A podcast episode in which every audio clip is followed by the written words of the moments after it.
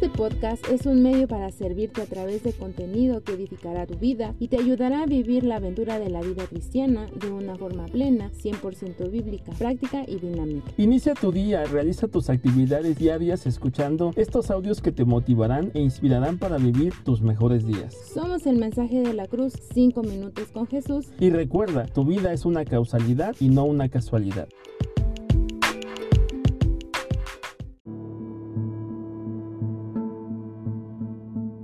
Día 3. Busca agradar a Dios, no a las personas. Te estoy enviando a un pueblo obstinado y terco, al que deberás advertirle, así dice el Señor Omnipotente.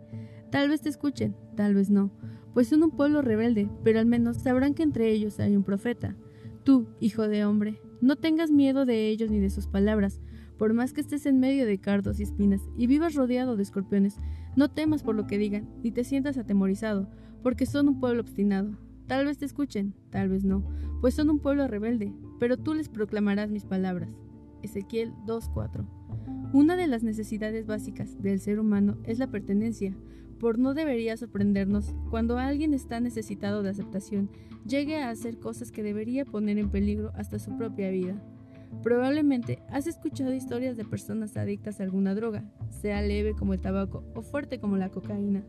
Muchas de las historias de adicciones comenzaron con un joven que buscaba pertenencia y que por temor a ser excluido de su círculo de amistades decidió aceptar probar lo que le ofrecían después de haber sido presionado. Sin embargo, el anhelo de pertenecer no solo es tentación en la juventud y con las amistades equivocadas, la realidad es que en cualquier etapa de nuestra vida podemos ser tentados a vivir para los demás, a buscar agradar a todos siempre. El riesgo de vivir para agradar a los demás es que podríamos alejarnos del propósito de Dios tiene para nosotros. En este caso, a Ezequiel le tocaba predicar a un pueblo necio.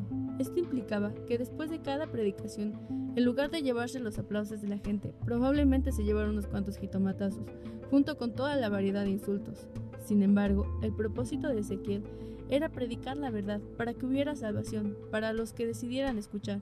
Si Ezequiel se hubiera inclinado por decir lo que la gente quería escuchar, probablemente no se hubiera salvado nadie del castigo, y hoy no existiría el pueblo de Israel.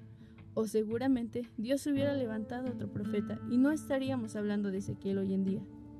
Como Ezequiel, aprendamos a vivir para el pueblo de un solo espectador, Dios.